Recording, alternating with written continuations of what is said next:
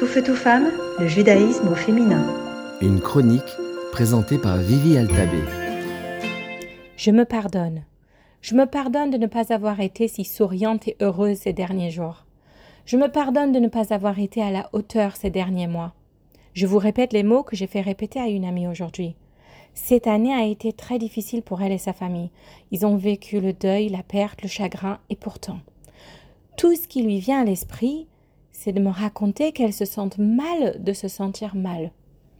Dans deux jours, on va marquer le jour le plus puissant de l'année juive, le jour du grand pardon. Rien que la proximité de Dieu avec nous en ce jour, son amour pour nous, pour ce que nous sommes au plus profond de nous-mêmes, des âmes pures, bien intentionnées, vivant du mieux possible nos vies, bien que imparfaites, le simple fait de passer ces 26 heures ensemble, tels que nous sommes, c'est ce qui fait de ce jour un jour de pardon et réconciliation. Comme un parent qui dit à son enfant revenu Ce qui est fait est fait. Maintenant tu es là et je t'aime. On revient à ce qu'on est véritablement parce qu'on n'est pas nos erreurs.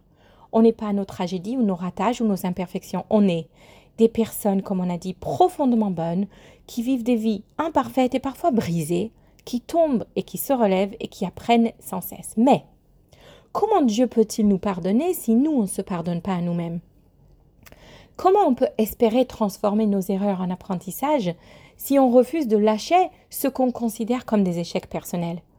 Comment on espère tourner une nouvelle page quand on refuse de pardonner et d'oublier le passé? Et bien sûr, si on ne se pardonne pas à nous-mêmes, c'est sûr qu'on a du mal à pardonner aux autres aussi. Alors la question il est, pourquoi est-ce qu'on insiste à garder des souvenirs douloureux?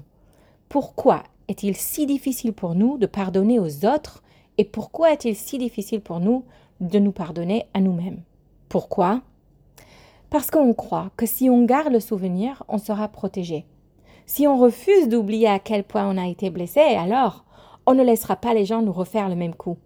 Si on refuse d'oublier à quel point on s'est planté, à quel point ce moment a été honteux, on sera plus prudent la prochaine fois.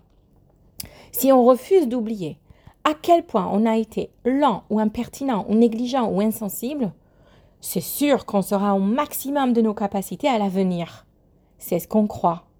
On s'accroche aux rancunes parce qu'on croit qu'elles nous protègent de la douleur et pour éviter de souffrir. Mais plus on attend la perfection de nous-mêmes et des autres, plus on souffre, parce que la perfection n'est pas possible et ne peut pas être atteinte. Pourquoi Dieu nous a accordé ce jour de pardon de Yom Kippour parce qu'il le veut, parce qu'il sait qu'il nous a donné un monde plein de promesses vides, de distractions, de vanité. Il sait qu'il nous a donné une âme spirituelle enveloppée dans un corps survivaliste et méfiante.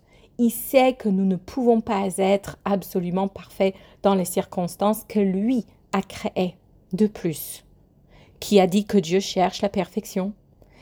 Il recherche la sincérité du cœur et l'effort humain. Il recherche le progrès et la contribution. Il veut quoi?